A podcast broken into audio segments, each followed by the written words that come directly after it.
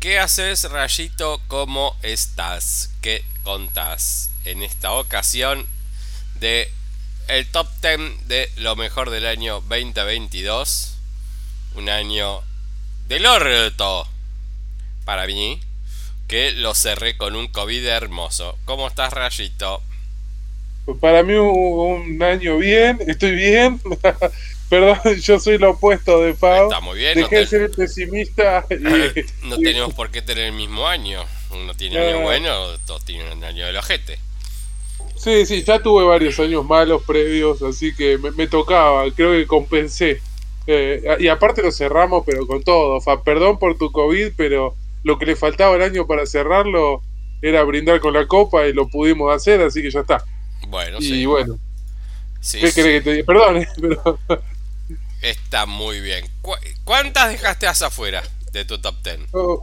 Oh, y yo te digo, 1, 2, 3, 4, 5, 7. Yo también dejé 7 afuera. Dejé 3, 4 que son de este año y 3 que en la realidad vimos este año porque se estrenaron acá, pero bueno, en festivales y demás ya habían entrado el año pasado. Se corresponden al Oscar. Eh, no, no, por ejemplo, dejé una que ganó Palma de Oro el año pasado como mejor eh, película épica, no sé, viste ahí en Cannes, una cosa medio rara, eh, que bueno, ya estuvo en Cannes el año pasado, este año no. ¿Querés que digamos una y una? Así nos queda más largo. las que dejamos afuera. Claro, y después empezamos con el top 10 metiendo un poco más de explicación ahí. bueno, como vos quieras, sí, vos sabés que acá el comandante sos eh, vos, así que yo te sigo. Su comandante Marcos. Sí, siempre adelante. Ah, resistencia. No, bueno, dale, me pongo socialista. Antes que, que me, me, transforme en el polo obrero, empecemos. Bueno, que arranque yo? Dale, una que dejaste afuera, Rayo. Dale, mira, arranco con una que vos aparte no viste, que es Memoria. Sí, eh, una peli muy, muy rara, que es la que comentaba recién, estuvo en la Palma de Oro Peli rarísima, Faba, aparte.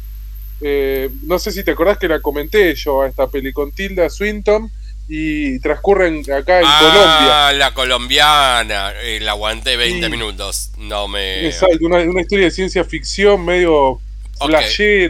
¿Por qué la dejaste afuera? Porque estuvo nominada el año pasado en varios festivales, entre ellos eh, Cannes. Entonces me pareció que no, que no valía, digamos. Incluso en Cannes ganó el premio del jurado, eso era. La palma de oro del jurado. Ok. Eh, y estuvo en todos los festivales así, tipo Venecia, no, en el Oscar, pero bueno, en todos los otros importantes estuvo. Para mí una gran película de un gran director eh, tailandés, medio extraño, pero bueno, tuvo que quedar afuera. Bueno, yo dejé afuera, una de las que dejé fuera fue Spirit, la de mm, la, la musical navideña haciendo, haciendo referencia a un cuento de Navidad.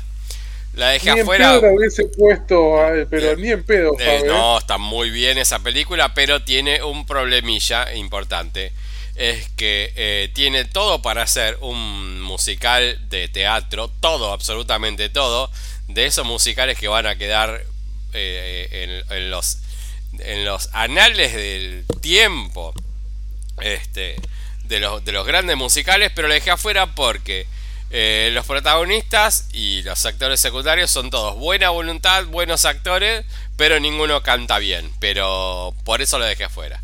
¿Cuál otra dejaste afuera? Mira, dejé afuera una que queríamos, que yo quería ver un montón, que también la vimos este año, pero lo mismo. El año pasado fue, fue su año debut, eh, que es competencia oficial. Ah, eh, año pasado. Año pasado bueno, pero la, vimos este año, en la realidad. Ah, bueno. Nosotros. ¿La vimos este ¿Te año? Acordás incluso. Y en marzo, cuando estuve allá, vos me dijiste, che, si vamos al cine a verla, ¿te acordás? No, no me acuerdo. Bueno, pero me, me, me, ideaste de ir al cine, buscamos horario. Nada, acá en Argentina se estrenó en febrero, marzo, pero bueno, es una película que, que se estrenó en todo el mundo en el 2021. ¿Y por qué la dejaste eh, afuera? Y por eso mismo, porque es del año pasado. Si no, para mí hubiese entrado, porque me encantó. Encima me parece una comedia ahí dramática muy, muy buena. vos sabés que me encantó la película. me gustan mucho los dos. los dos directores y creadores. Estuvo bien, estuvo bien. Bueno, yo dejé afuera Batman. No hace falta que diga mucho, pero Batman la dejé afuera. Después, ¿cuál otra dejaste afuera, Rayito? Dejé afuera una peli que, que vos discutiste mucho, Deep Water. No sé si te acordás cuál era. ¿Cuál era Deepwater? Pa- Para vos era una cagada, para mí era una peli bastante aceptable, la de Ben Affleck y Ana de Armas. Una de suspenso, ahí medio erótica. No, es del malísima. director no, este. malísima, malísima. Es Bueno, a mí, me, a mí me gustó, me, pa- me pareció que estuvo bien, pero bueno, de- dentro de todas las que me quedaron, esta era como la que tenía que quedar afuera. El resto de las que quedaron están muy bien todas. O sea, ¿te parece que no es un top 10?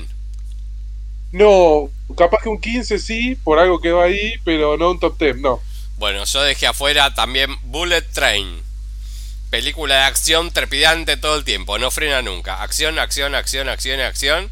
Pero me parece que no está para un top 10, pero es una, un película muy bien y no falla en, en ningún momento. Así que por eso la dejé afuera. Me parece que hay otras mejores, pero esta en el top 15 tiene que estar. Es más, de hecho, si armo la lista está en 15. ¿Cuál otra dejaste afuera, Rayo? Bueno, hablando de la, de la que quedaría 11, me parece, voy así mezclo un poquito, dejé afuera Men, la peli que vos no habías visto, viste que ahora sí viste. No había visto, Eh, pero vi. Bueno, de, de Alex Garland, que dentro de la- las películas de este año me pareció genial. Lo que pasa que de vuelta, está, no, no sé si lo termino de entender, es una fantasía medio, medio rara. Eh, No, me para, gusta para, para. Eh, lo único que tal vez podría llegar como un poco de debate de esta película es los múltiples nacimientos que hay uno atrás del otro. Porque después de esa película que es bastante lineal. eh. Una mina que está desencantada de los hombres llega a un bar, a un, a un pueblo donde todos los hombres son el mismo, el mismo. O sea, todos los hombres son iguales. Es bastante lineal. Lo único que podría ser como como a, a- a tratar de eh, elaborar es en los múltiples nacimientos, uno atrás del otro, que también es fácil. Pero bueno, es una película que es buena, pero no está en mi lista. Pero es buena, es, Bueno, es yo la, rara. la- es- la dejé afuera, imagínate. Así que no, no creo que esté tan mal. Pero bueno, nada, casi, casi entra. No, no, yo la vi ahora esta semana, pero hubiera sido una linda película para que debatamos. Lástima que no la pudimos hacer, pero no, no entra, no, no, o sea, es buena, pero no me, no me entra en las que me quedo afuera. Una de las que me quedó afuera a mí fue Fresh. Dejé afuera Fresh Oh, porque eh, se me fue mm, se me fue diluyendo con el tiempo. Es una película que es una película que está muy bien, pero ¿qué pasa? Este año podemos resaltar, que ya lo voy a decir ahora eh, para tal vez reiterarlo más adelante. Es una película que mm, es un año que nos dio mucho, muy buen cine de terror. Lo que hace parece rato que no pasaba. Este año tuvimos mucho buen cine de terror. Y me parece que para todo lo que hubo cine de terror, esta es una película que estuvo bien cuando la vimos, pero con el correr del tiempo se me fue pasando. Así que por eso la dejé afuera. ¿Vos? Bueno, elim- elimino uno de mi lista, ya también dejé ah, afuera listo. esa. Ok, genial. Pero si querés paso con otra, hablando de terror y de buenas pelis, dejé afuera eh, You Won't Be Alone, la de la bruja Fab, ¿te acordás? No, Que secuestran a la nena, la de Noemí Rapaz, no. que para mí es una gran película, muy muy buena película, pero termina siendo algo así como, como The Witch que ya vimos. Entonces, bueno, está bien, está muy bien, pero bueno, me parece que no da para top 10. Lamentablemente la relaciono mucho con la otra y bueno, nada. No me acuerdo, no me acuerdo cuál es la que decís. ¿La vi? Sí, la vimos, la comentamos en el podcast, sí, sí. Ah, la tengo olvidadísima. Bueno, otra que dejé afuera yo fue Nope. Porque más o menos con el mismo criterio del anterior. Es una película muy buena de terror, pero me parece que no está en el top 10 para, para lo mejor del terror. Eh, y me parece que eh, la crítica general apeló a que es una, una peli que una de las mejores cosas que tiene es eh, el terror con a luz del día y eso ya lo había experimentado en Midsommar y me había gustado mucho más que esta y esta me parece más una expresión de película de amor al cine que de película de terror que está muy bien y no le alcanzó para llegar al top 10 está ahí cerquita pero no le alcanzó a llegar al top 10 otra rayito La última. Una, una precuela queda Ah, fuera porque- por ser precuela. Ah, porque vos tachaste dos. ¿Para qué te digo otra yo entonces? Ah, Bueno, eh, la vi esta semana. Smile. Me pareció un peliculón. Pero es Eh. un peliculón, pero de terror clásico. O sea, es un screamer atrás del otro y está muy bien. La, la risa de la gente está muy bien, pero es terror clásico. Y vimos mucho terror más elaborado que esta. Y por eso, por eso no me entró. Pero me pareció muy buena. De todas estas que tenía colgadas, me pareció de la mejorcita. Me, la verdad me gustó mucho. Y lo que no me gustó tampoco es eh, que no resuelve la historia. O sea, puedes hacer 20 smile y todas van a ser iguales. Por eso no me gustó. Pero después el concepto de película me pareció re bueno. Pero haces toda una investigación de por qué, por qué, por qué, por qué y no resolves nada. No resuelve. Así que por eso la dejé afuera. ¿Y tu última te quedó afuera, Rayo? sí, una precuela dejé afuera. Solo por ser precuela, porque viste como me da cosa que, que elegirla, que es Prey. Eh, me pareció que de, de lo último que se vio en precuelas y en tratar de revivir una historia, la, a ver, revivir Depredador así, me pareció genial. Eh, es otra historia incluso, por momentos parece que no es Depredador. Lamentablemente por ser precuela, nada, me, parece que hay historias un poco mejores y que bueno, que, que ahora te las voy a contar Fabi y vas a estar de acuerdo que son mejores. Sí. Pero esta me encantó a mí. Eh, yo, dentro de la misma sintonía, la saqué por formar parte de una trilogía que todavía no vimos. De hecho, la había puesto primero, pero dije no, no. O sea, forma parte de una trilogía. Vimos la primera parte, esta es la segunda. terror. Y esta es la segunda y no quiero ponerla sin ver la tercera. Pero Pearl a mí me encantó, que es la película que deja afuera. Y... mm, Pero ahí eh, dudando mucho porque Pearl me encantó, me encantó y por eso me quedé afuera. Así que ahí están todas las que nos quedaron afuera, Rayito. Qué raro no tuviste Batman ahí. La tengo en mi top 10.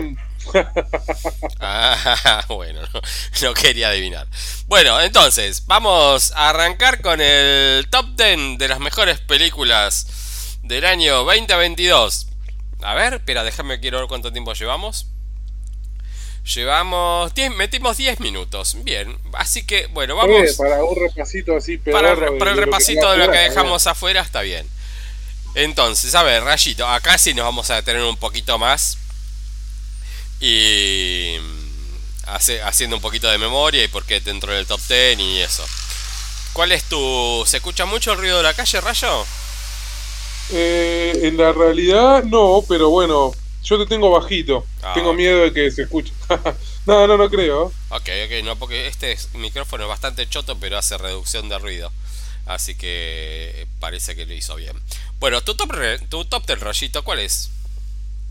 Eh, ¿Me empiezo por el 10 o por el 1? El 10, Rayo, tengo que explicarte. Ya sé, te estoy peleando, te estoy peleando. La no te enojes, no vengas a buscar. Ah, mira, es una película que creo que a mí me gusta más eh, por, por ser fan de- de- del director y del género, voy a ser honesto. Porque, por eso la incluyo, porque si me pongo en objetivo, en el guion, en la construcción de la película y demás, seguro que tiene un montón de aspectos que no están bien, por eso quedó 10, pero me parece que la idea está buena, que la película está buena, que bueno, eh, en sí es eh, Crime of the Future, la película de David Cronenberg o Crímenes del Futuro. No la vi y la borré.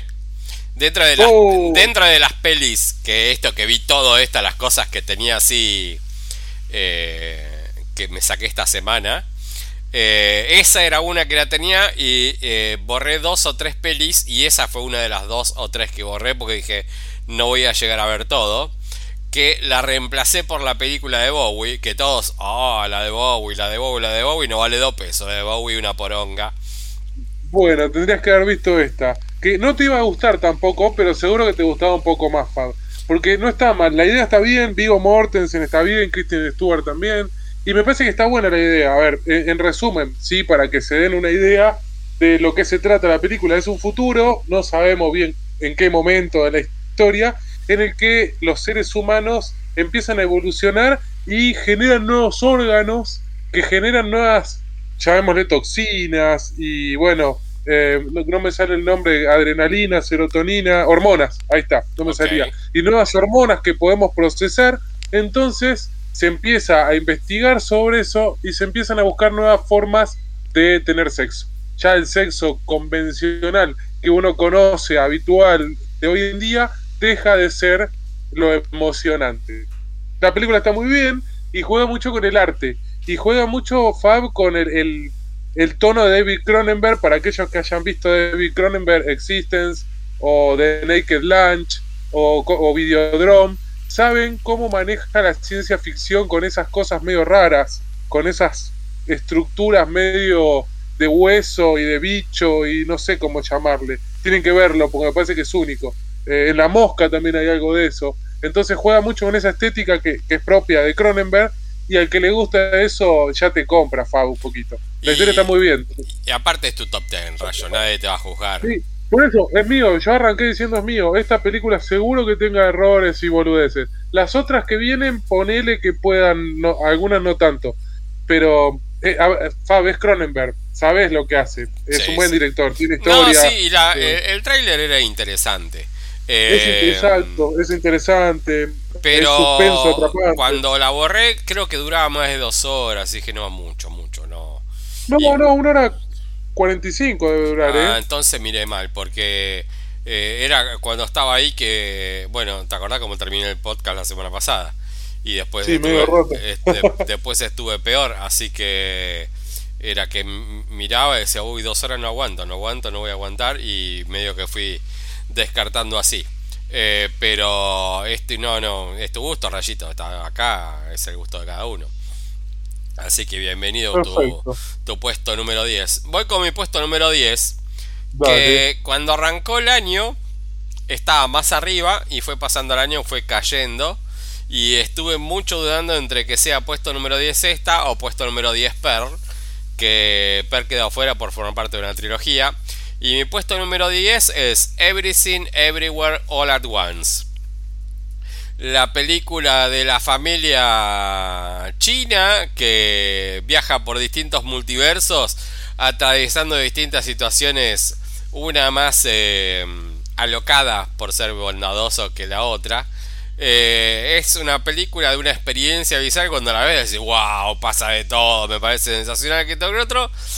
Pero eh, se me fue diluyendo con el tiempo y después escuché algunas críticas que me hicieron rever las películas de otro lugar como diciendo, pero esto es yankees haciendo cine de chinos, loco, pero ¿por qué no esta película de chinos no la hacen los chinos? Es como una cosa de apropiación cultural que decían, eh, tiene razón, pero que me bajó un puntito más, pero la película es una película muy entretenida, eh, tiene mil cosas como para comentarle, de hecho cuando hablamos acá hablamos muy bien de la película y por eso me quedo en el puesto número 10, porque se me fue perdiendo, se me fue perdiendo en el tiempo, pero creo que si la vuelvo a ver me voy a me voy a subir arriba de la moto de Everything Everywhere All at Once, porque es una película que tiene un vértigo muy importante. Estuve dudando entre esta y poner Bullet Train, pero me parece que esta tiene como un poquito más de vuelo. Y, y me acordaba de escenas icónicas como la de las piedras en el desierto o la escena con los dedos de salchicha y, y, centrar a esta.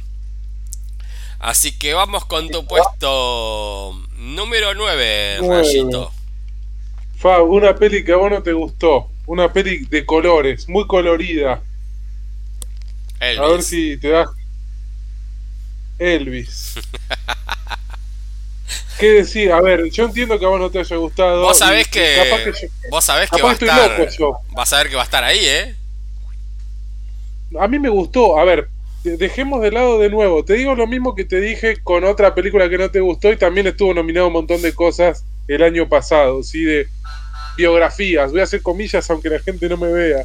Eh, si dejamos de lado la historia de Elvis, porque yo de vuelta no me centro en eso, me parece que la peli está bien. Si me querés contar una historia, sea verdadera o falsa, fíjate lo que te estoy diciendo, Fab, de Elvis, como show, porque me la estás presentando como un show, así tal cual él se presentaba y lo era, ¿sí? un show que todos querían ver, en particular, bueno, las chicas, obviamente. Me parece que está muy bien hecha la peli.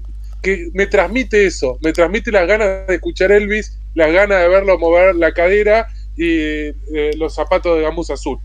Sí, hay cositas que está dejando afuera. Una película que se llama Elvis y no se trata de Elvis, ¿no? O sea, la película se trata de. Y una película que se llama Spencer que no se trata de Spencer. No, por eso. De nuevo. A mí, este año estuvo plagado de falsos biopics y a mí el falso biopic me da por el quinto forro de la pelota. Ah, por eso, yo te entiendo, Fabio. Es como a mí que me, rompa la cuarta pared, para vos es el falso No, sí, sí, el falso biopic me rompe, me rompe soberanamente la pija. Después, otra cosa que a mí no me gusta es el director. Ah, bueno, pero tampoco está tan mal, ¿eh? no, no, no. Eh, para, para. Ah. No, no, le, no le pego al director. Tiene una forma de filmar que a mí no me gusta. Las películas que tiene él son videoclips. Son videoclips. Es que es muy Hollywood. Eh, Molin Rullo, ¿cómo se llamaba la de Leonardo DiCaprio? Todos, todos videoclips. Son todos videoclips. De, Gran Gatsby. Tiene muy planos, ¿viste? Esos planos secuencia largos, con mucha gente bailando, fuegos artificiales. Sí, obvio, es su eh, forma, sí. a, mí me, este a, mí me, compra. Este año. Eh, va, va, a haber películas que van a estar nominadas que yo sinceramente no entiendo por qué. te banco, te banco, ¿sabes con qué te banco? Que el pibe que hace de Elvis no se parece absolutamente nada a Elvis, se parece más a mí que a Elvis, pero haciendo de ese lugar que no se parece absolutamente nada, le crees. Entonces, de ese lugar, el pibe está bien. Si lo pone como, como nominado actor, está bien. Pero después es una película que a mí no me convence por ningún lado. Pero bueno, o sea, es, es, tu, es tu top ten. Y es una película que, reitero, no entiendo por qué, pero va a estar en todas las nominaciones de este año eh, sin que yo lo entienda. Sí, y mira, a ver, incluso te digo, montaje está muy bien y lo va a ganar posiblemente. Tiene cosas así como, no sé, eh, fotografía, que son boludeces, que van a hacer que gane, o vestuario, porque está bien ambientada y en la época, y esas cosas ya te dan dos o tres Oscar cuando querés acordar, olvídate. Digo Oscar porque estamos hablando de Oscar, ¿no? Pero bueno. Montaje no sé, para mí montaje va a ganar de Fablemans porque Spielberg hace montaje en vivo no, bueno, estoy diciendo algo por decir alguna boludez. Eh, no, necesariamente que gane ese premio, pero ganan dos o tres de esos premios. A ver, el tema de Doja Cat gana, porque es un temazo encima. No me acuerdo ahora cómo carajo se llama, pero el tema de la peli. Y bueno, y ya está. Mm. Ya le, diste más eh, auge a la película y empieza a levantar. Y bueno, está bien para mí igual. Pero bueno, fue tu, punto, tu puesto 9. Gracias, Rayito, por darme la intro, la estaba necesitando. Eh, mi puesto número 9 es Tar. Eh, me, volvió loco la película. Me volvió loco, me volvió loco. Eh, me parece que nos está contando la historia de una mina en el descenso a los infiernos y cuya imagen final de la película, la escena final, es algo que jamás, nunca jamás en la vida sería algo que a mí se me ocurra. Y no hay mejor descripción de la forma de la llegada al infierno de esa mujer que arrancó siendo todo para terminar siendo nada y la mina siempre con el mismo amor a la música, que es lo único que resultó que tenía amor, porque después a todo lo demás es bastante soreta hija de puta. Eh, una película que está montada sobre Kate Blanchett, pero todo el tiempo uno sabe que la mina está atrás de un director. No es un actor que comanda, es un actor que le dice, che, hace esto y la mina lo hace como los recontradioses. Kate Blanchett va a estar nominadísima, nominadísima, porque hace lo que se le canta el culo y es una película de esas que está marcada, está bien partida en dos partes. La primera es la presentación del personaje y la segunda mitad es la, es la caída de este ser celestial asociado a la música. Eh, y me parece que es genial, me parece que es genial. Le maneja la paranoia, eh, cómo el, director eh, no acusa, sino que muestra y con ese mostrar queda en evidencia un montón de situaciones de mierda. Em, y bueno, te muestra un acoso de una mujer, cosa que es raro ver. Yo no me acuerdo películas que me muestren el, señalar con el dedo o, mostrarme eh, una mina acusada por acoso a otras mujeres. La verdad me pareció original, pero bueno, la escena, la escena final me pareció una locura, una locura alucinante que jamás se me hubiera ocurrido a mí y por eso está en mi puesto número 9. El tuyo, Rayito, puesto número 8, ¿cuál es?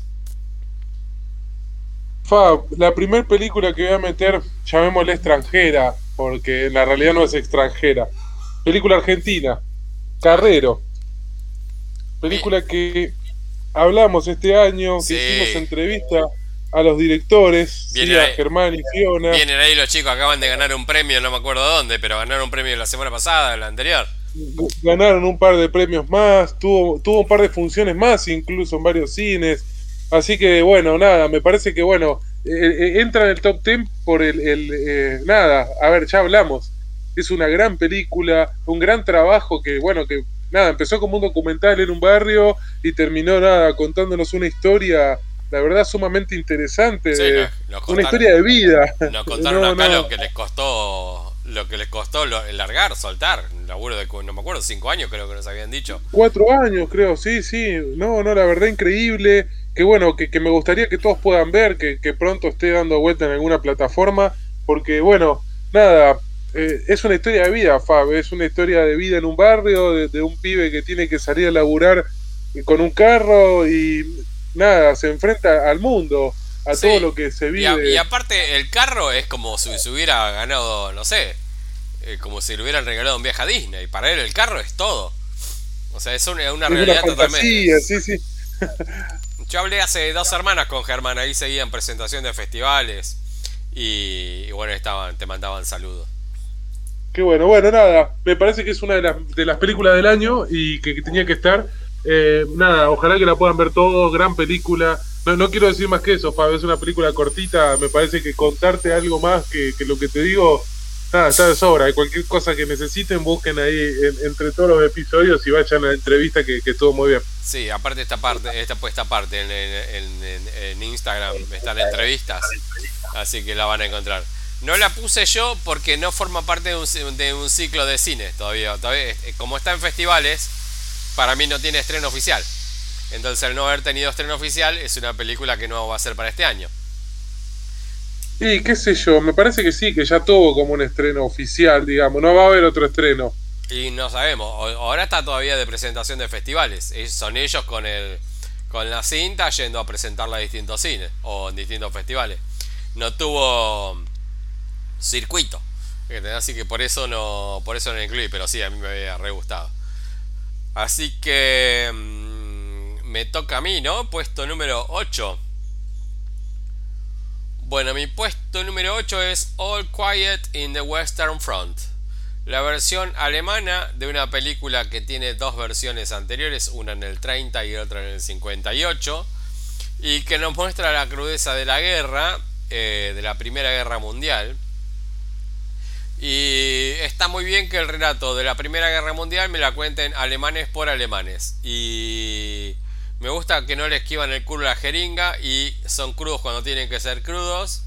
Y lo que arranca siendo como una como, una, como unas ganas de ir a la guerra por una cuestión de, uy, soy joven, qué lindo ir a la guerra y luchar por mi país y todo eso, termina eh, hundiéndote en la peor de las, de, las, de las mugres que una guerra representa y está mostrada con esa crudeza como debe ser. Eh, película que va a estar compitiendo contra, contra Argentina en los Oscars por Argentina en 1985, pero que Argentina en 1985 le va a ganar. ¿Por qué le va a ganar? Porque Argentina en 1985 es de cines y eh, All Quiet in Western Front es de Netflix y sabemos que los Oscars no le dan Oscars a Netflix. Así que por esa razón va a ganar la película argentina. Pero es una gran película y por eso está en mi puesto número 8. tu puesto número 7, Rayito. El 7. otro, me vas a discutir este puesto también, me parece. No, ah, no, no, no, te discuto ninguno. No, no, fue una que vos dejaste afuera, sinceramente. Batman, voy a ser sincero, ya está, sencillo. Para mí Batman fue de lo mejorcito del año. Eh, me pasó medio como a vos, Fab, medio que se me fue diluyendo un poco que, fue en, febrero, marzo, que ya ahora medio que no me la acuerdo. Eh, pero, a ver, fue una gran película de suspenso. fue una película que no era de un superhéroe. Una película que, era muy oscura, que tuvo una de las mejores escenas de batallas de la historia, donde no se vio nada más que los disparos. Eso fue, tiene, pero... tiene grandes escenas.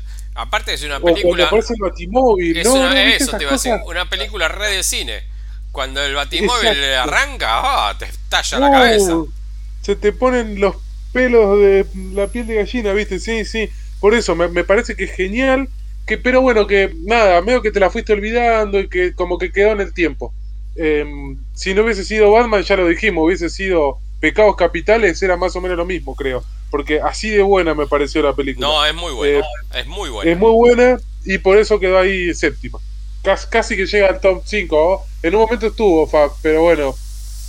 Está, está, me parece que está bien mi top 5. Te va a gustar. Eh, es completito. Tengo peli de todos los países ahí. Ok, bueno.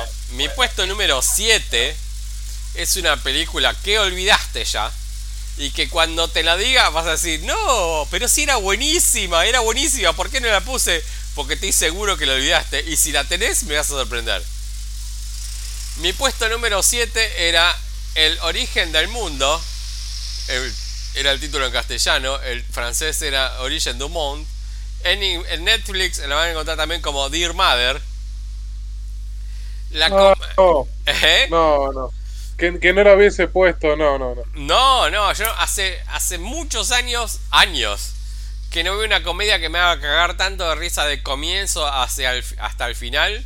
Y la película trata de un tipo que está literalmente muerto por algo que no saben qué es, es un hechizo raro, lo cual lo deja muerto, pero él está vivo.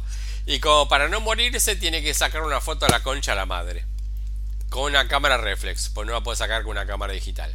Es todo lo improperiosa que una película tiene que ser. Una comedia que no tiene un puto límite.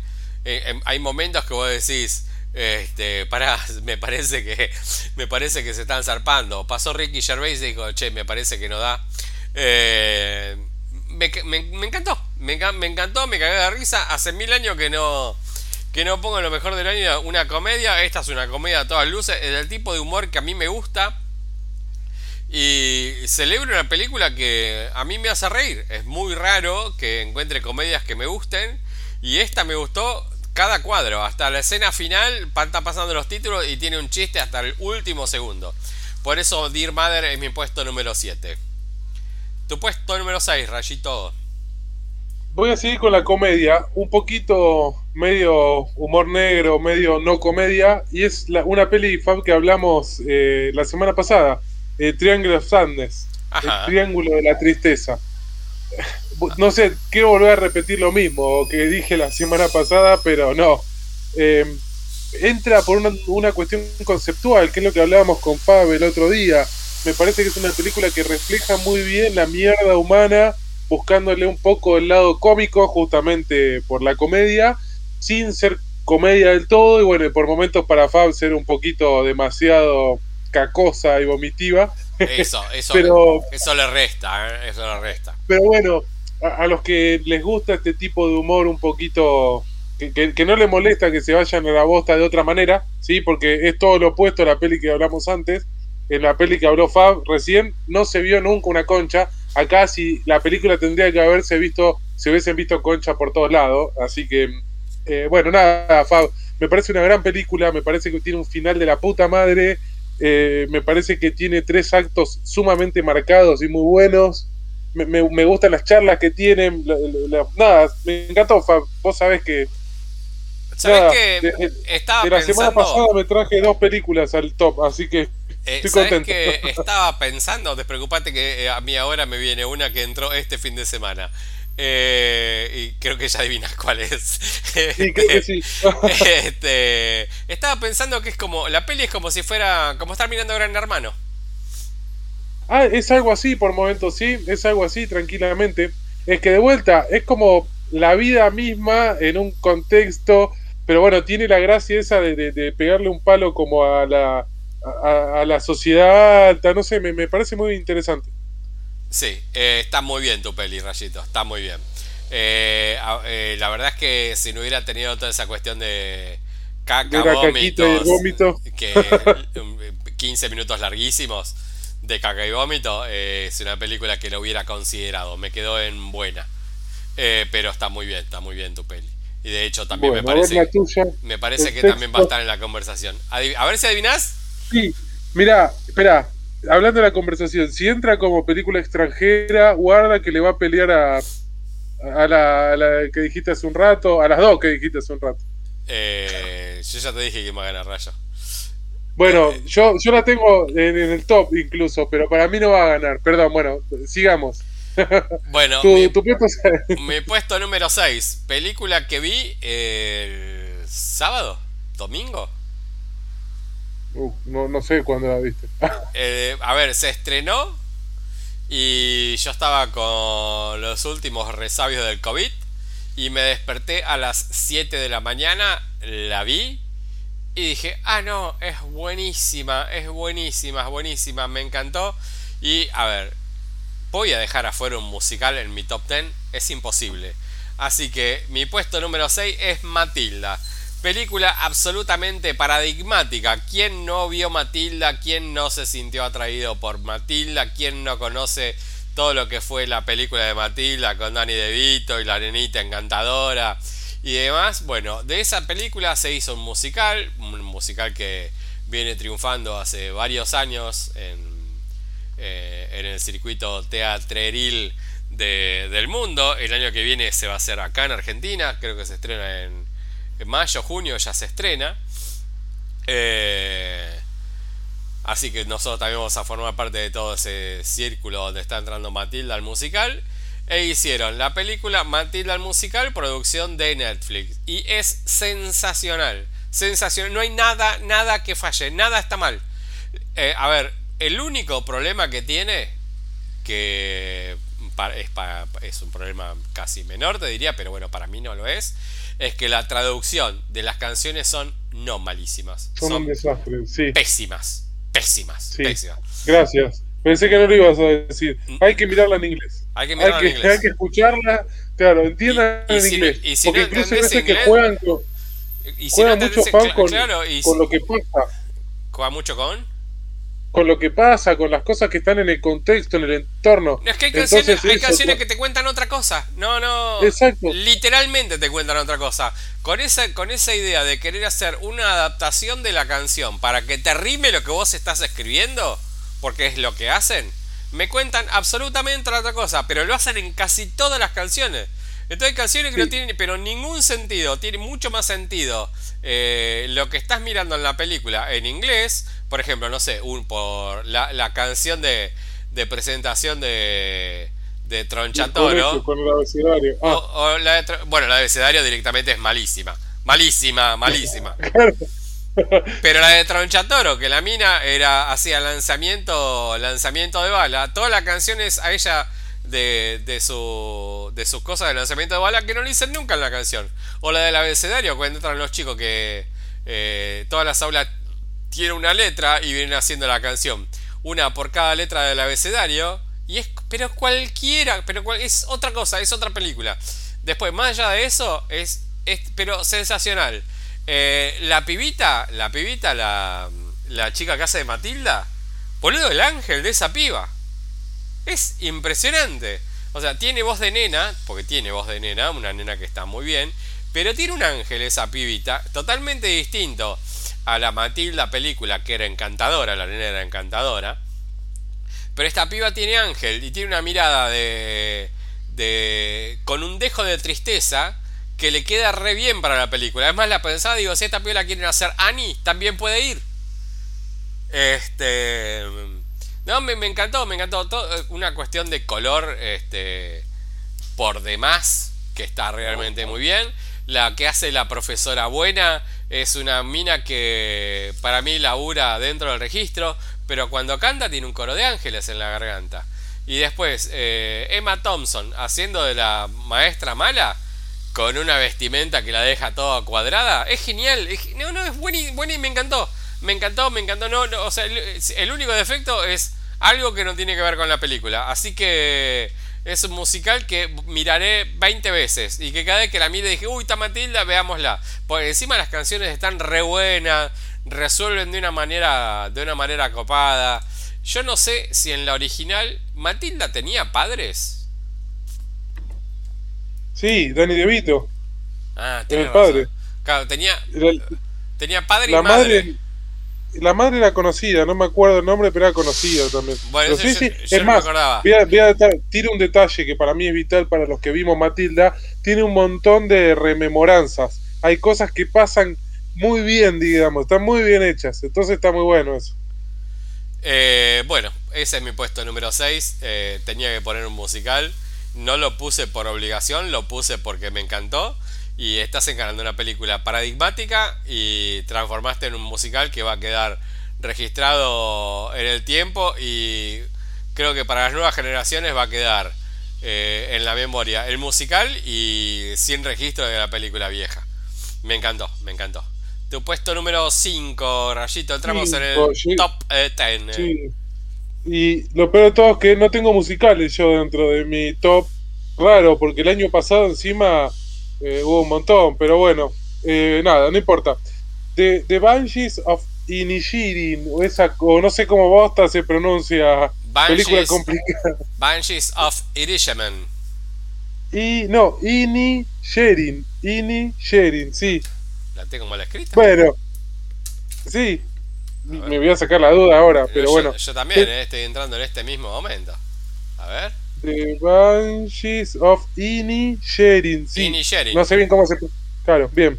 Bueno, gran película que hablamos la semana pasada, Fab, que te encantó a vos. Me a mí rompió la cabeza. Me rompió la cabeza. eh, el tráiler me había rompido la cabeza, lo voy a decir mal a propósito, ¿viste? Eh, Rompido. y sí, bueno, es a propósito, ¿viste? Como, como es el otro, nada, nada puede salir mal, eh, nada puede malir sal, ¿viste? Lo Sí. mismo. Eh, así que bueno, nada. No, no, no, nada, esto es una película que tienen que ver.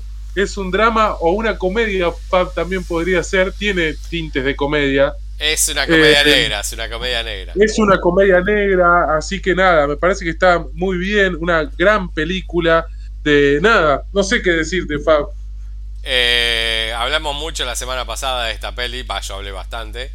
Eh, mm, la verdad es que si en los Oscars está esta, va a ser por la que yo voy a hinchar, ¿eh? No, creo que de todo lo que se viene hablando, eh, a ver, espera que voy a, voy a mirar un cachito y lo, y lo tiramos acá, que va a sumar, a ver. Eh, Oscar, Oscar, Predictions, Best Film, IndieWire. O- ojalá que esté él nominado, porque Colin me parece que es un gran papel. Discutimos ya si tienen que estar los dos o no, pero bueno, me parece que está, está- están bien los dos. Eh, está muy bien actuada. Toda la película se basa Fab, mucho en la actuación de ellos, sí, porque es la relación entre ellos dos. Y bueno, ¿y por qué no se relacionan más, justamente? Mirá, te voy a Eh, decir, te voy a decir las 10 que están, ¿sí? A ver, las 10 que están como más candidatas, porque después acá tengo 30, pero bueno, están como más lejos. Está Woman Talking, que vi el tráiler y tengo muchas ganas de verla. Eh, es una película es una película de época de un grupo de mujeres que se quieren revelar ante algo que no sé qué es. Pero bueno, es lo que vimos, es lo que el, en el tráiler. Interesante, pero bueno, es la que está. Después está The Woman King, que es malísima, malísima, malísima. Que es de una mina negra que es como líder, va, no es líder, pero bueno, es como la guerrera líder de un grupo de amazonas de, de África. Que bueno, ella es como la que comanda las guerreras, malísima. Después está Top Gun Maverick, bueno, qué, qué decir. Está Tar, está Living, que no sé cuál es Living. Está The Fablemans, que hablamos la semana pasada. Está Everything Everywhere All at Once. Está Elvis. Después The Banshees of Inisherin. Y está Avatar. Así que si estas son las 10, es nuestra candidata. Va, por lo menos mi candidata. Porque me encantó, me encantó, me encantó. La amé esta película, la amé. La amé. Sí, igual mi candidata capaz que sería otra, que es la que va a estar en el top 1. Pero bueno, la defiendo esta. Por, algo la elijo, ¿no? Por algo la, en- entra al top 5. Sí, sí. Bueno, mi... ¿de esta tenés algo más para decir, Rayito? No, nada, que la vean, que cuando la encuentren por ahí o puedan verla en alguna plataforma, véanla, porque son esas películas que, que es como, ¿cómo se llamaba la del año pasado, la, la inglesa, Fab? Me generó eso mismo. Ay, no me sale el nombre. Belfast. Es esas películas que tienen algo, ¿viste? Te compran. Eh, Listo, ya está. Bueno, no me parece tanto Belfast, pero eh, es mi candidataza. Mi puesto número 5. Cinco. Película de terror. Eh, dentro de lo que fue un año de muchas películas de terror. eh, y tengo otra más en mi top 5. Pero esta a mí me encantó. Me encantó eh, en todos lados. Me gustó por donde sea. Parece que es el clásico humor, humor, terror clásico, pero tiene muchas capas, está bien, tiene muchas aristas asociadas a situaciones actuales eh, y que puede ser el comienzo de una saga y si es así lo voy a agradecer. La película es Barbarian, me encantó Barbarian. Eh, una chica llega a, a una casa una noche de lluvia y una casa que alquila por Airbnb, toca el timbre y hay otro flaco y hay una confusión porque el chabón también había alquilado por otro Airbnb y bueno, que ah, bueno, voy a dormir en el auto, que no, no te quedes a dormir en el coche, que sí, que no, bueno, vení, quédate acá, la piba con todo, eh, se termina quedando en la casa con todos los miedos de que el chabón le haga algo. Eh, una mina sola una casa de noche con un chabón que no conoce. Eh, bueno, todo lo que parecía que ir por el lado normal termina yendo por otro lugar. Y me encantó, me encantó. La verdad que de- hay otra de terror que me gustó más. Que mm, es la que el puesto que le sigue a este. Pero bueno, Barbarian es mi puesto número 5. ¿Tu puesto número 4, Rayito? Bueno, acá empezamos en el, en el- en el momento en el que acerté una de tus de las que vienen tuyas. Perdón. Y para mí quedó en el 4. Perdón, Fab, pero bueno, 1985. Eh, bueno. Tenía que estar. Yo creo que vos la tenés en el puesto 3, 1, 2, te diría. Eh, y si no la tenés, me, enojo- me voy a enojar, te aviso, sabelo. Bueno. Pero Argentina 1985 para mí es una película que tenía que estar. Eh, es una película que no, no puedo mirarla desde el lado técnico porque la recuerdo y quiero llorar, Fab. Me- se me ponen lágrimas en los ojos. Es- eso me genera la película. Lloré un montón en el cine, me transmitió un montón, a pesar de que ya conocemos todo lo que vamos a ver. Ya escuchamos del juicio 10 millones de veces, ya lo vimos alguna vez, bueno, algunos o no todos, ya sabes la historia, pero me parece que está muy bien que, que a pesar de que Darín siempre hace Darín, acá tiene un poquito más allá de Darín. Peter Lanzani también está bien. En particular destaco lo- los, los relatos, Fab. El relato de la, de la mina con el bebé en el auto es desgarrador. Eh, no sé, Eh, es genial la película. No sé qué más decir. Eh, ojalá que llegue a los Oscars, ojalá. Eh, y si lo gana o no, no importa. Rayo. Ganó nuestros corazones, creo. Va a ganar el Oscar. Va a ganar el Oscar. Bueno, pero ojalá- estoy muy seguro de lo que te ojalá. estoy diciendo. Muy seguro. Ojalá, pero bueno, no sé, me gustaría saber cuáles son las otras candidatas y preseleccionadas, ¿no? Eh, como para poder evaluar un poquito mejor. Bueno, va a estar. eh, sé que va a estar eh, una película india. Que no es RRR, que es como la candidata que todos esperaban. pero no mandó esa, mandó otra. Y bueno, va a estar All Quiet de Western Front y algunas dos más que no sabemos cuáles son. Creo que hay una de. Yo, hay, yo- hay una de Croacia o por ahí también. Y yo pensé en esta Triangle of Sadness que elegí, que me parece que, que nada, no es yankee, digamos. es inglesa, ¿no? Inglesa, ¿eh? No sé de dónde es, porque el chabón tiene un nombre raro, me parece que es de Suecia o por ahí, A ver, o espera, Francia. espera, eh, ya te digo, dame un cachito y te lo busco. Y esa capaz que, qué sé yo. A ver, la película me gusta, me parece muy, muy buena película. De- pero bueno, no tampoco sé si va a entrar A ver, a- en- entre las nominadas, ¿no? Puede ser película extranjera, pero no estar nominada. para, ya te digo, porque el- dice producción de. Claro. te digo. Porque yo vi que el, el director es sueco. Eh, mira, está como Suecia, Francia, Reino Unido, Alemania, Turquía, Grecia, Estados Unidos, Oh. Dinamarca, Suiza y México. El director Bueno, es. podría entrar como película extranjera. Sí. no, podrían definirme de qué, dentro de cuál país, pero bueno, el director es Robert Es más, podría tener una categoría la película más extranjera de todas. sí, gana por porque es recontra extranjera, pero bueno. todas las otras son mejores, pero esta es la más extranjera. ok, escúchame, Rayito, esto fue tu puesto número 4. Mi, puesto 4, sí, 4. Eh, bueno, mi puesto número 4 es otra película que eh, si no la vi el primero de enero, por ahí le anda, eh, primero de enero, 2 de enero, 3 de enero. Dentro de lo que es un gran año de película de terror, esta película la pasé mal. Toda, toda, toda la película la pasé mal. Terminé, quedé mal. Sufrí como un hijo de puta. La pasé mal. O sea, si eh, para una película de terror eh, querían lograr que la pase de esta manera, lo lograron porque la pasé y la pasamos. Los dos la pasamos mal. me acuerdo cuando lo charlamos. Y es una película que dentro de todo lo que vimos de terror, ninguna me generó lo que me generó esta y me parece que es una película que está quedando en el olvido y la traigo acá para rescatarla en un gran año de terror. Pongo el puesto número 4, la que más me gustó y la que peor me hizo. Y la película es El Páramo.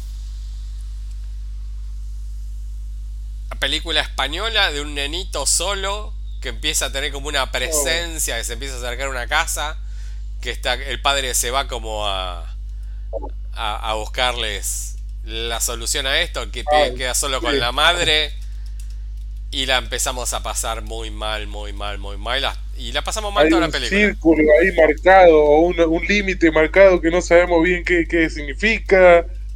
Pero a mí, ¿sabes que no me gustó tanto como para que entre, pero ni en pedo en el, en el top o en el.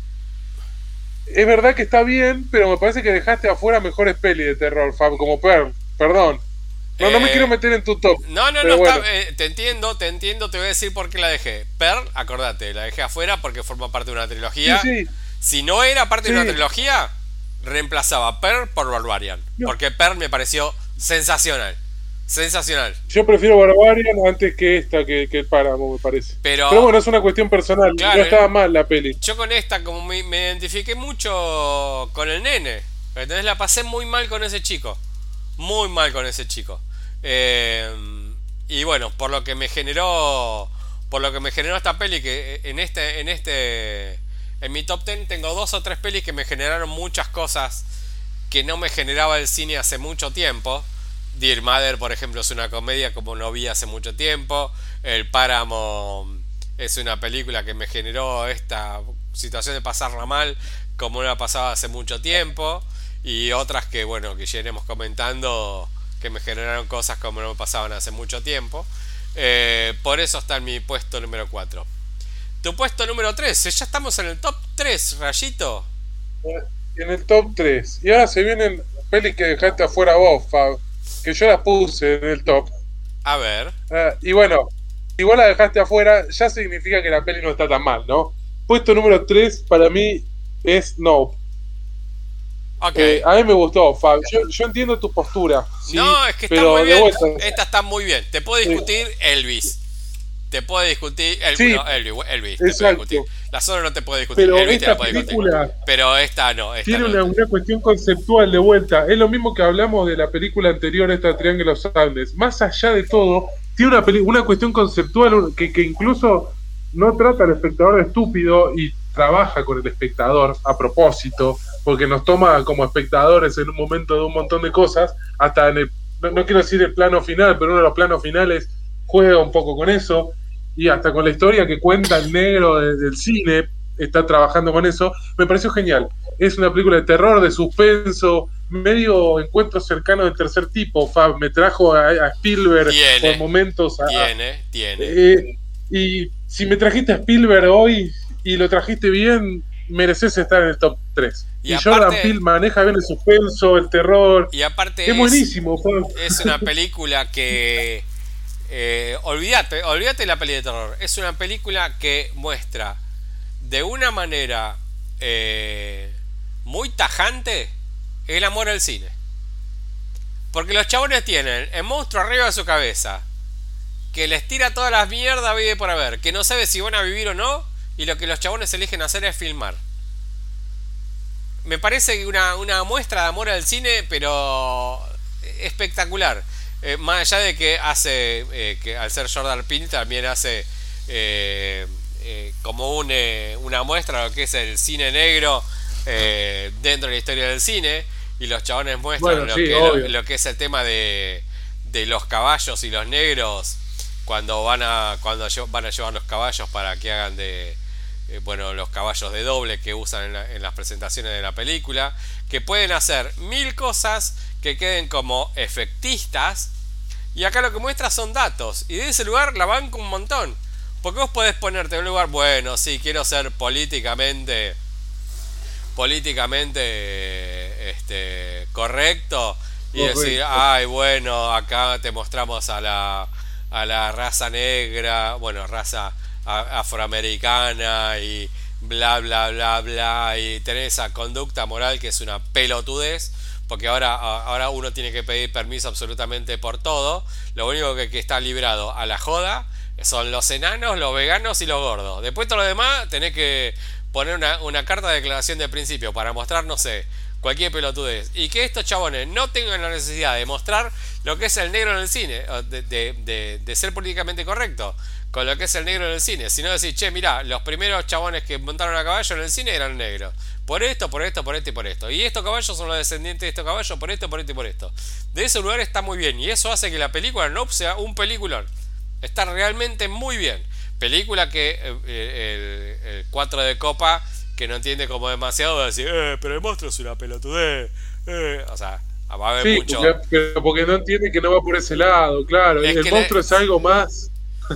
El monstruo se encuentra cercano. Ah, Exacto, por eso yo lo dije. A ver, es un poco medio spoiler y un poco no. Si ves el tráiler o si conoces también cómo trabaja Jordan Peele sus guiones, te vas a dar cuenta que no, no tiene que ver eh, el suspenso de que no es Día de la Independencia, no va a aparecer una nave espacial y todos se van a cagar a tiros. Va por otro lado esto. y bueno, por eso para mí entra el top 3. Es Tremors en el cielo. Está muy bien. O sea, Tremors en su momento uno puede decir bla, bla, bla, bla, mm. pero fue como muy revolucionaria. Esta tiene esa cosa de revolucionaria desde ese lugar. Es una gran película, Rope. Es una gran película. Eh, mi puesto número 3 no voy a decir mucho porque hablé muchísimo la semana pasada. Pongan la semana, el podcast de la semana pasada y escuchen lo que dije de Banshees of Inisherim, que es mi puesto número 3. Rayo acaba de contar un cachito. Y para mí, eh, espero, con todo el deseo del alma, que sea la película que gane el Oscar a Mejor Película.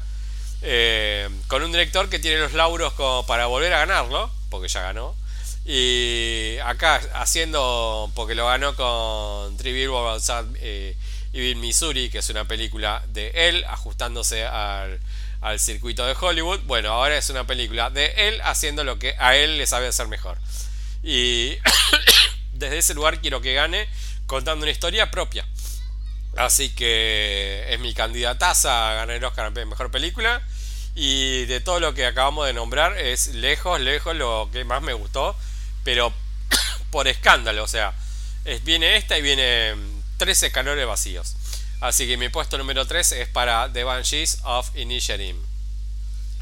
Tu puesto número 2, Rajin la medalla de plata, Fab. La medalla de plata lamentablemente se la lleva Francia, o no sé si es a propósito, porque no sé. Te juro que yo no lo quise hacer, se dio. Pará, pará. pará porque mi puesto número 2 también se lo lleva Francia. Me sorprenderá ah. que digan la misma. Me sorprenderá. a ver, ¿es una película con una mirada feminista? Eh, no creo que tenga una mirada feminista. Eh, tiene, una ah, mirada, tiene una mirada cruda de la realidad, algo que no esperábamos. Yo no esperaba. Pero, a ver. Pero creo que estamos hablando de la misma, ¿no? Le. Sí, Levenement. No Es mi puesto número 2. Mira. Eh, y en mi puesto número 2 también. Quiero, quiero aclarar que no hablamos de esto. No, no, no. Me sorprende, me sorprende. Yo la tengo como puesto número 2. Eh, y dije, esta película va a estar entre lo mejor que yo vi este año. Eh, es una, una piba universitaria en los años 50. 60 eh, creo que era. me parece que era 50, eh, fines de los 50, comienzos de los 60. Eh, bueno, pero sí, en esa época más o menos. ¿Sabes por qué? Porque con el 60 era todo el, tema del hipismo y demás, y no está dentro de la parte del hipismo y demás. Eh, por eso, por eso me acuerdo que era de los 50. Pero es una piba tratando de abortar en esa época. Y todo lo que tiene que atravesar para, para llevar un aborto adelante y la cámara no le oculta nada a la crudeza. Nada, nada, nada. Es una película que muestra, no que denuncia. Una película que muestra. Y cuando va tiene que mostrar, no tiene ningún tipo de problema en mostrar un cordón umbilical colgando de un bebé que se le acaba de ganar de un inodoro. Eh, sensacional me pareció la película. Sensacional, sensacional, sensacional. Un drama como esos dramas que eh, amamos, Rayito, porque supongo vos también. Es una película sí, obvio. no es una locura. Por algo que después eh, creo que había ganado esta peli el año pasado o no. No, no, el año pasado ganó Titán. Ah, cierto, cierto. Bueno, pero. que también es una locura. Bueno, pero va por el mismo lado de Titán. Va por el mismo lado que no le importa mostrar, que no le importa romper un poco los paradigmas. Y de vuelta, yo siempre destaco cosas. Eh, planos muy bien hechos. Momentos que te tienen que generar tensión con planos largos, con momentos de, de que el drama pasa por, por la escena y no por el diálogo. Eh, están muy bien todas las chicas, porque las amigas de ella están muy bien. No, no, genial, una gran película. Igual creo que me sorprendió aparte Fab. La chica, la protagonista, la rompe toda, la rompe toda. Eh, no, me, me, había encantado esta película, me encantó, me encantó. Eh, creo que la protagonista era, ¿cómo se llamaba esta chica? A ver si la puedo encontrar por acá. Se llama Ana María Bartolomé. Ana María Bartolomé. Eh, hay que prestar atención a esa piba porque creo que está en casi todos los planos de la película y, la descose.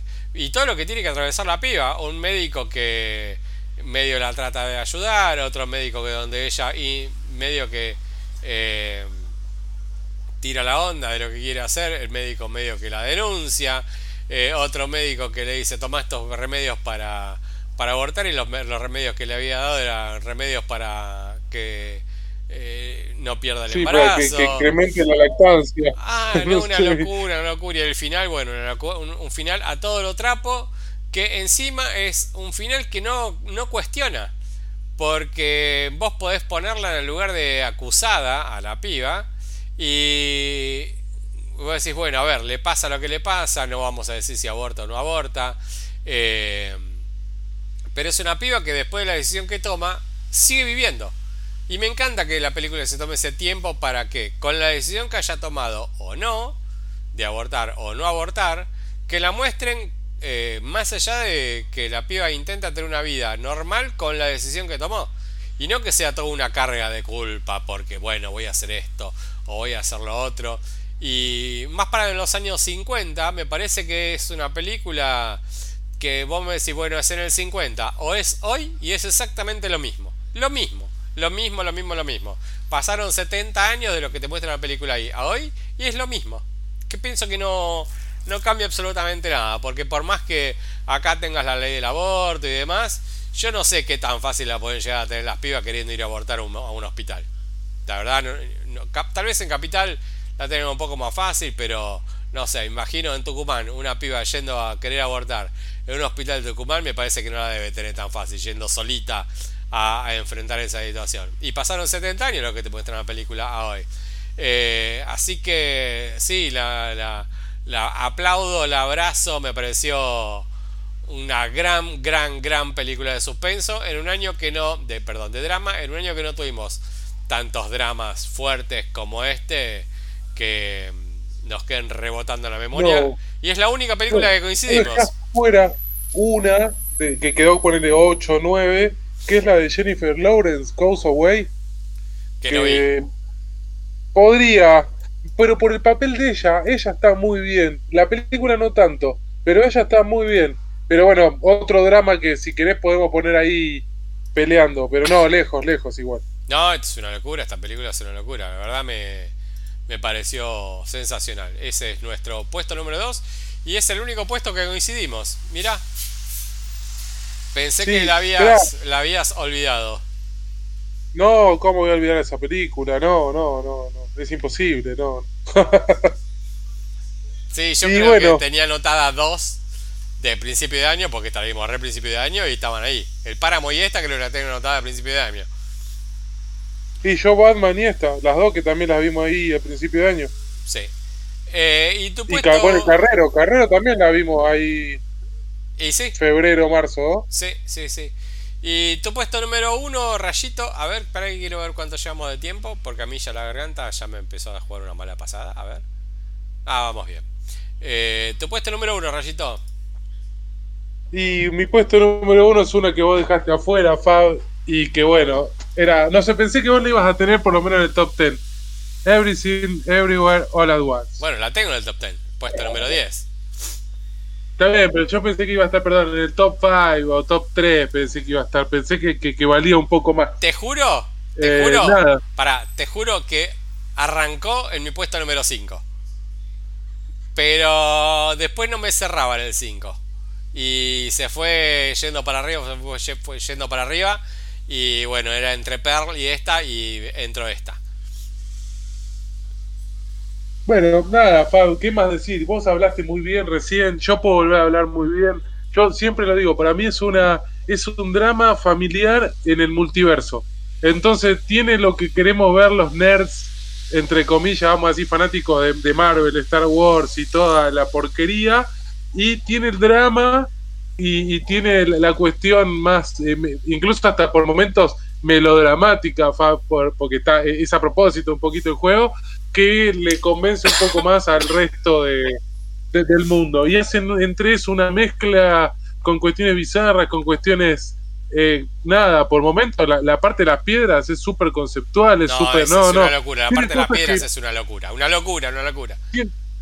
La volví a ver, Fab, hace poco incluso, ya la vi dos veces este año la peli y me sigue gustando y sigue estando bien y, le sigo encontrando cosas eh, no, le daría el Oscar, sí, entiendo que no, le voy a dar un premio tal vez por un montón de cosas y no se lo van a dar, pero me parece que está, la película en general está muy bien y cumple en todos los aspectos que, queremos los cinéfilos, así que necesitaba que esté en el puesto uno. no, no, hay otra opción. Eh, la película, si le sacaste la parafernalia de multiversos y zarazas, zarazas, es un drama familiar. Y está por eso, muy bien Exacto, está muy bien. Entonces, está bárbaro, Fab, porque tiene la parafernalia que nos interesa, que queremos ver, tiene comedia, tiene drama, tiene todo, Fab. No, no, me cierra por todos lados. Me traes actores como para convencerme un poquito más y no son actores tan famosos. Bueno, el, eh, que hace, el, que hace, el marido de la protagonista es el nenito de los Goonies, que no había laburado desde los Goonies para acá. Una locura. Y el chabón es como si estuviera laburando 30 años seguidos, porque la verdad que está realmente re bien. Con el guiño a los Goonies que tiene la que tiene la riñonera, cuando tiene la primer, primer pelea que tiene lucha con la riñonera, como la riñonera que tenía los Goonies. Eh, no, está realmente muy bien. Y mi puesto número uno... Eh, uno creo que yo lo spoileé, ¿no? eh, creo que fue tu puesto número 3 o 4. 4, eh, 4, Fab. Cuando yo la vi, no sé si se acuerdan, dije, esta para mí es la mejor película del año. ¿Por qué? Porque me generó un montón de cosas en el cine que no me generaba una peli hace mil años. Y la película puesto número uno para mí es la que va a ser ganador al Oscar a Mejor Película Extranjera. Miren, con la seguridad con la que lo estoy diciendo. Eh, es Argentina 1985. Eh, tal vez haya mejores películas este año. Quizás, puede ser. Eh, tal vez pueda tener muchas miradas distintas, apreciaciones que parezcan como que fue demasiado liviana, otra como que fue demasiado cruda, otras como que fue eh, te olvidaste mostrar esto o mostraste esto otro y esto no lo tendría que haber mostrado o fuiste muy complaciente con el relato de las víctimas o bla, bla, bla, bla, bla, bla. Ahí está, la estoy poniendo en el puesto número uno porque lo que yo sentí en el cine es algo que eh, es lo que yo espero que me pase cuando voy a ver una película y es sentir. Y yo con esta película lloré, me reí, la pasé mal, me, me llevó a mis 17 años, porque yo en el, eh, a mis 16 años, yo en el 85 tiene 16 años, yo viví toda esa época. en el cine eh, se marcó una grieta muy marcada. La fui a ver un jueves a la una y media de la tarde, horario de viejos. Y con viejos que aplaudían cuando salían los militares en la pantalla. Eh, pasé mil cosas dentro de ese cine y esto es lo que espero de un, de un evento social mirando una película. Estás mirando una película con gente eh, que estás compartiendo un momento con gente que no conoces. Y ese compartir eh, momento con gente que no conocía se dio que hubo mil situaciones adentro del cine que hacían relacionadas a lo que estaba viendo la película, pero que no eran de la película. Y la película a mí me llevó a un lugar de Fabio con 16 años, mirando con esos ojos del chico de 16 lo que estaba pasando en mi realidad del día a día. Así que desde ese lugar, desde ser una película que a mí me llevó a ponerme en, un Fabio adolescente que volvió a sentir cosas que sentía cuando era chico y que me conmovió, me puso me puso en un modo en un modo de observación, de, sentimentalismo, de, de, de, volver a ser chico una vez más. Eh, no tengo más que aplaudir y más que pedir que haya películas como esta eh, todos los meses. Si el, el Gomón financia películas de distinto tipo, que hay por año 20 películas de fábrica recuperadas, bueno, eh, si el, Gomón se, eh, se, pusiera a subsidiar, a subsidiar, no me salía, determinado cine que más allá de querer mostrarnos realidades como nos mostró Carrero, que apunte, ayude a apuntar sucesos históricos argentinos, como para que nos ayude a no olvidar y crecer, creo que esta es la película y para mí es mi puesto número uno. Racito. Eh... Terminamos, llegamos al final. Ah, por lo menos, fíjate que en, nuestros tops eh, hubo variedad, que era lo que más me importaba, que era lo que siempre hablamos en este podcast del día número uno. Tuvimos pelis francesas, argentinas, independientes, como Carrero. Eh, hubo un poquito de todo, me parece que estuvo muy bien. Así que me a quienes estén escuchando me pueden... gustó porque eh, comparado con el del año pasado, el año pasado nos veníamos hablando y es como difícil no hablar. Estuvimos todo un año sin hablarnos de las películas que entraban en nuestra lista.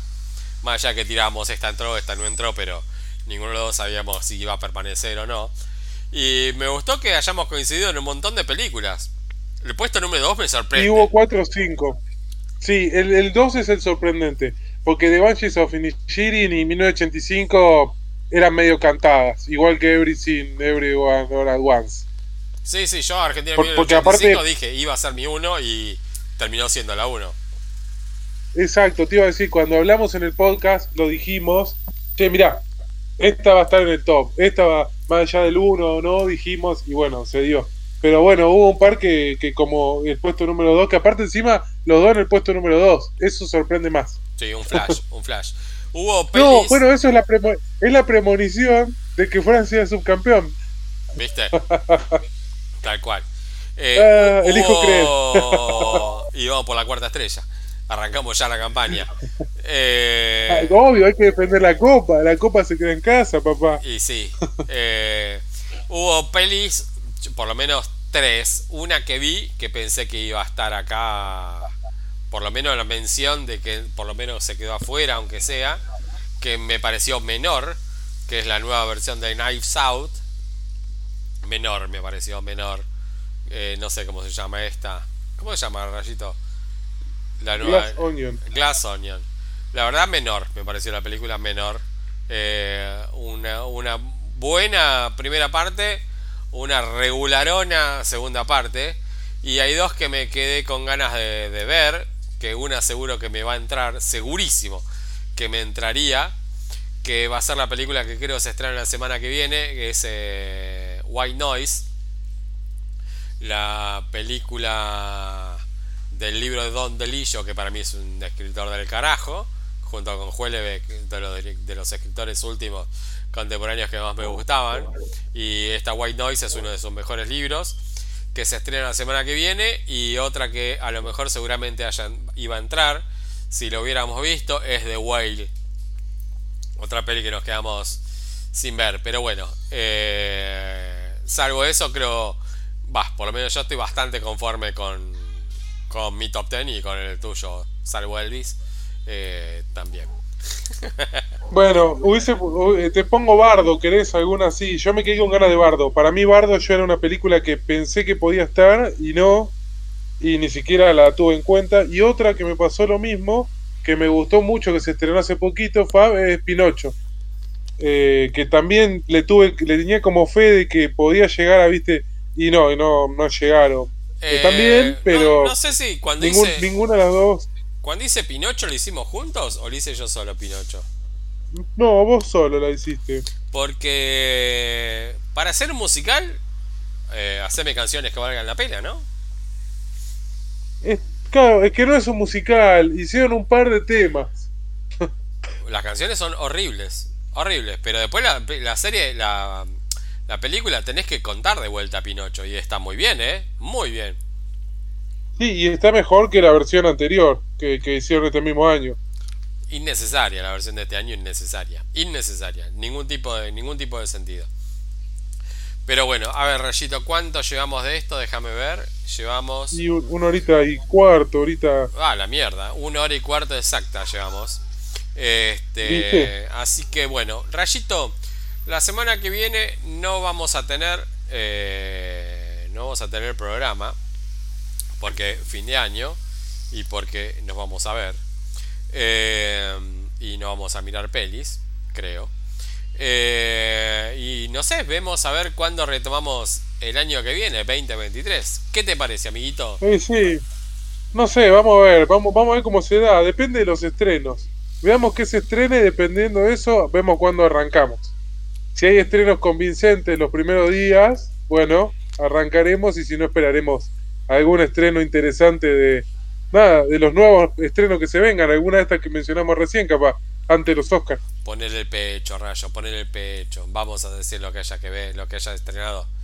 Y No, yo te dije que ya ba- abandoné esto. Salvo que haya alguna serie que termine o algo que, que me pueda sumar, yo no voy a ver películas pedorras nunca más. Después de los payasos, Ah, hablando de payasos, vi la de. Vi la de Stallone. No me acuerdo cómo se llama. Se llama Nemesis o. ah, sí, la de Amazon. ¿O Samaritano? Ay, boludo, por Dios, sí. ¿por qué? ¿Por qué? ¿Qué necesidad de hacer esa película? ¿Por qué? ¿Qué, qué mala que es? ¿Qué mala película? Sí. Vos tenías un listadito de tus peores películas del año, ¿no? Lo tengo, lo tengo acá listado, estaba abajo de ese. ¿Querés tirarlas al aire así sumamos un cachito maestra? Y si querés te sumo, mira, mira, empiezo por una de las peores, incluso para mí. Película argentina, se llama Pipa, Luciana Lopilato. Es una trilogía. No Ah. sé si viste alguna de todas. No, te agradezco mucho, no, no, no. Ella es una policía, investiga casos y es una trilogía, es una... A ver, eh, está basada en una novela, que también es una trilogía. Bueno, esta fue de lo peor que hizo Netflix en el año, pero hacía tiempo que no veía algo que, que aborrezca. No sé cómo decirlo de otra manera, Fab. No, Después no, no, hubo no tu- una no que- tuve el agrado de verla. Menos mal. Después, otra de las malas. Mira, ah, esto es lo peor de todo. Hace mucho que me cuesta terminar de ver una peli. Casi siempre yo las termino de ver. Aunque sean muy malas. Esta estuve a punto de sacarla varias veces. Es de Rob Zombie, la película, y se llama The Monsters, Los Monstruos. Ah, sí, ya sé cuál es. Una sí. historia como cómica para chicos de nada, de los monstruos medio clásicos de, de que vimos durante toda nuestra vida. ¿sí? ¿Podemos, podemos, ya. ¿Podemos ya desmitificar a Rob Zombie? No hizo nunca nada bien. Eh, en películas y La Casa de los Mil Cuerpos a mí me pareció que estuvo bien. ¿A vos no te gustó? Y la verdad que no, no, no, ¿No? no, no, no, no es, Ah, la- la- mi, es mi tipo, no es mi tipo. ¿Cómo? No, bueno, te entiendo, pero me parece que ese esa sí estaba bien. Pero acá el chabón se fue por otro lado. Siempre vino a hacer eh, nada, terror medio gore por Claro, momentos. porque y los, terror Mon- medio. los Monsters era como una serie que es de la misma Exacto. época de la familia Adams. Iba por ese lado. Exact- exactamente. Y esto es como traerlos a la vida moderna. Y la verdad que salió para el ojete, Fab. No hay otra forma de decirlo. No hay otra forma de decirlo. Sí, no había forma que me la acerque, pero bueno. ¿Qué más, Mira, después te pongo una de Netflix, se llama Interceptor. La película más yankee que vi en los últimos tiempos, después del Día de la Independencia, creo. Eh, nada, en el medio de, de, creo que el Pacífico, sí, en el Pacífico, hay como unas bases militares para interceptar los misiles nucleares que pueden caer en Estados Unidos. Ajá. Y resulta ser que toman esas bases y hay una mina que va a salvar a lo duro de matar, de matar hacia los días de la independencia, que tiene que ir a salvar la base para que no caigan los misiles nucleares de los terroristas. Ajá. Me- ¿Por qué, Fab? ¿Por qué vi eso? eh, es, una buena, Explícame pre- vos. es una buena pregunta, porque me, lo que me acaba de contar no hay forma que le entre. Es que no, viste, vos decís por qué la. Y la terminé de ver todo. No, no sé por qué. No sé por qué. Ah, sigo con Netflix. Todo, porque la mayoría de lo que hizo mal lo hizo Netflix. Ajá. Esta peleó el puesto número uno de, de Babel, La Burbuja. La comenté acá en el podcast. Película de Joe Apatow. De una producción ¿sí? cinematográfica en pandemia, en la cual es como si fuese, no sé, tipo una especie de Jurassic Park, Ajá. que están haciendo la versión 49 de Jurassic Park. Bueno, te cuentan cómo hacen la versión 49 de Jurassic Park. Ah, pero qué ganas ¿sí? de verla. Y, y te muestran cómo se hace la película en pandemia, medio como con momentos que, que eh, tipo, entre comillas, falso documental, porque no tiene nada falso documental, pero es como el, el cómo se hace eso. Uy, por Dios, no, qué desastre, Fab, qué desastre. La idea estaba bien, la idea Claro. estaba bien. Claro, te iba a decir eso, la idea no está la pandemia. No, está Pedro Pascal, está el chaboncito de la serie esta que canta eh, Keegan Kay, eh, el, el morochito pelado. Sí. Eh, son todos famosos los chabones. Está Leslie Mann, que es una rubiecita que está en 10 millones de películas. Todos famosos, porque Joe Apatow es un director famoso. Sí, sí, sí. Eh, está, está Mulder, el chabón de Mulder y Scully Mulder, Mulder Scully. pero igual. Exacto, bueno, pero muy, muy mala, pésima, los chistes aburridos. Va a haber tipo chistes de vómito, de cosas así, Fab, así que no te va a Ah, gustar. Qué No, bueno, qué bueno, qué ganas de verla. Un desastre. ¿Y se te acabó? Sigo ¿Tenés con un clásico. Ah, te- ah, Fab. tenés mucho. no, no, tengo, tengo, no. Sigo con, mira, sigo con un clásico. Digo, ¿por qué clásico? Eh, esta la, creo que la viste conmigo y la hablamos. Muerte en el Nilo. Ah, Dead on Nile, que viajaban por un montón de países. Hércules, Hércules Poirot. ¿Sí? En un barco tratando de resolver un crimen. Ah, qué buena peli. de- es una historia de Agatha Christie. Es Kenneth Branagh, Branagh, el director, el de Belfast. Decíamos, bueno, che, ¿puede estar bien o no? Mm, Viste, Podría. a veces sí, a veces no. Complicado. ese Exacto, a veces sí, a veces no. Esta vez, a pesar de que hay actores súper famosos como eh, Gal Gadot, eh, no. Sabes que no, esta vez el chabón le pifió y no está bien. Pero Gal es una película más del montón. Ga- Gal Gadot es de cartón, pobrecita. Pero bueno, es Bueno, y acá hace medio de cartón, sí. O sea, trabaja de linda. Eh, trabaja de linda. Bueno, sí, sí, ponele. Pero bueno, para no decir si trabaja de linda o no, esta chica o no, sigo, Fab. Esta ya no sé si la vimos juntos o no. Creo que también sí. All the All Knives All the All Night. de Amazon, esta película. No, no sé, no me suena. A ver si te cuento. Era un chabón agente de la CIA que estaba con una minita, con una negra, ¿sí? Y se reencuentran y tienen que, bueno, hacer un caso, porque siempre son así. Y hay como una especie de traición. Está Lauren Fishburne. Eh, la negra es eh, eh, Tandine Newton, la de Westworld. Sí. No, no me acuerdo. Esas películas, viste, de, de traición y de vuelta, que te traicionan otra vez y otra vez y ya lo voy a venir al segundo cinco de la película. Menos mal que no querías mirar películas más malas, rayo, viste, un montón de mierda. Por eso no quiero ver. Y todas las vimos juntas. Esta no, pero Todas, lo todas, todas. Lo olvidé. Sí, obvio. Bueno, a ver si te acordás de estas dos. Te dejo estas dos. Y me voy, mira, esta es la peor para mí de todas. Pero capaz que la, la que viene no, porque a vos te gustó, entonces la dejé para el final. Eh, película de terror mala. Uma. Uma. Uma, sí. Una... madre que vive con la hija, con una máscara. Ah, ¿la de la China es? Sí, la de la China. Ah, no me pareció tan mala. Es mala, sí, pero no me pareció tan mala. bueno, viste, es mala. no tan mala, pero es mala.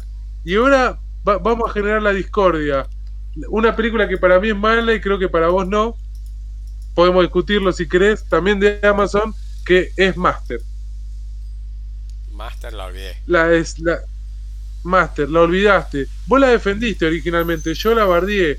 Es la de las minas, voy a decir afroamericanas y espero que no se tome a mal, que van a un ¿por qué se va a tomar a mal que digas las minas afroamericanas? Son negras, boludo, o sea, está bien, son minas afroamericanas, ¿cómo lo van a tomar a mal? bueno, no sé. Que van a una, pero encima tiene que ver porque van a una universidad que eran todos blancos. Y tiene una especie de suspenso medio ah, terror, así a los Jordan Peele, pero medio mal hecho. Sí, no me pareció mala, pero tampoco la voy a defender. Exacto, vos en su momento la defendiste, yo la bardí, a mí me pareció muy mala, y bueno, para mí entró en el top de las malas. Y esa te la dejo como última porque bueno, a vos no te pareció tan mala, pero bueno, te, te, nombré unas cuantas malas que quería sacarme del listado, ahora eso estaba listo, Fab. Listo, listo, perfecto. Escúchame, em, ya que estamos así de lo, mejor del año y demás, eh, viste que eh, salieron las nominaciones a los Globos de Oro. Y siempre, sí, salen. Bueno, en esta altura, y empiezan a salir todas, sí. A lo que iba es que para lo que se proyectó como en series lo mejor del año, están todas las que dijiste vos. Y me parece, me parece que eh, creo, ¿eh? ¿eh? Como todos los críticos le están hablando bárbaro, van a ir todas por la del abogado. Ah, bueno, ¿sabes qué? Mira, yo te diría que sí, pero después de, de, de Beer, eh, el oso, perdón, pero yo le quiero dar un montón a esa. Entró en competición, te digo. Eh, pero no creo. O sea, todos están hablando bien y la voy a ver, porque están todos hablando bien de esa serie. Eh, ¿Vas a ver ver Sol? No, no, de Beer voy a ver. No, ver Sol no, no la voy a ver. Ah. Ah, ok, ok. De Beer sí, para mí eh, entra en lo mejor del año lejos. Y ojalá que le den algún premio. Mm. No sé si va a ganar, es su primer año, entonces eso, viste, capaz que no ayuda, pero ojalá que sí. Parece que empezó y terminó, por lo que vengo escuchando. ¿Vos decís? No, yo no la vi. Mira, la historia. Vengo escuchando que empezó y terminó es una temporada que concluye. La temporada y perfecto aparte. Si termina ahí, es. Ya está, no necesitas más nada. Te juro que no necesitas más nada. Está bárbaro. No estiren. No estiren. Pero. Pero a hacer lo que más quieras, sí. Porque da para poder hacer mucho más. Pero que no estiren, rayito. Pero bueno, porque vienen. Las nominadas son todas las que vos dijiste, no puedo creer que no estén nominadas. Y está Severance, está Better Saul y no me acuerdo de otra más, así que de esas que voy Y Ozark capaz que esté porque también terminó. No porque gane, ¿no? Sino porque terminó. A ver, espera. Series nominadas, nominadas. Eh, esto te dije. Globo de Oro. Globo de Oro de oro. Yo no sabía que se habían anunciado, no le presto mucha atención a esos anuncios. No, yo leí, leí por arriba, pero para, ya te lo busco. A ver, está. Vamos con las nominadas, a ver. Ya que estamos, hacemos todo juntos. Lista de cines nominadas, mejor drama. Avatar, Elvis, claro. The Fablemans, Tar y Top Gun. Explícame qué tiene de de drama. Top Gun de. Bueno, ya va sí. Pero bueno, vamos con los grandes, ¿no? Después, mejor comedia musical, Babylon, esa también la quiero ver. Me había olvidado de esa. Porque Babylon es la del director de La La Land. Eh, así que le tengo unos fichines. Bueno, acá están las mejores, me parece. Está Babylon, The Banshees of Inisherim, Everything Everywhere All at Once, Glass Onion, no sé por qué, porque es malísima. Y Triangle of Sadness está acá. Bien, bien, metí Triangle of Sadness, vamos. Y después, a ver, espera, ¿eh? Mejor película, bueno, para, para Globo de Oro, que acá no va a ganar, acá no va a ganar. Mejor película extranjera, está RRR. Eh, All Quiet in the Western Front, Argentina 1985, Close, que es de Bélgica, y Decision to Live de Corea del Sur. ah, Decision to Live es una buena peli, está, está bien en la pelea. Bueno, y vamos con las series. Te digo las comedias primero. Está Abbott Elementary, The Bear, Hacks, Only Murders in the Building y Wednesday. Eh, che, me gustaron todas. Me gustan absolutamente todas. Bueno, pero tenés que elegir Menos una. Wednesday. Tenés que elegir una. The Bear. Ok, sin verla ya. Sí, olvídate. Y después. Le ganó a todas. Mirá que vos, viste cómo soy con Only Murders in the Building, pero The Beer le, le rompe el culo todo este año. Y después, drama, está Better Call Saul, The Crown, House of the Dragon, Ozark y Severance.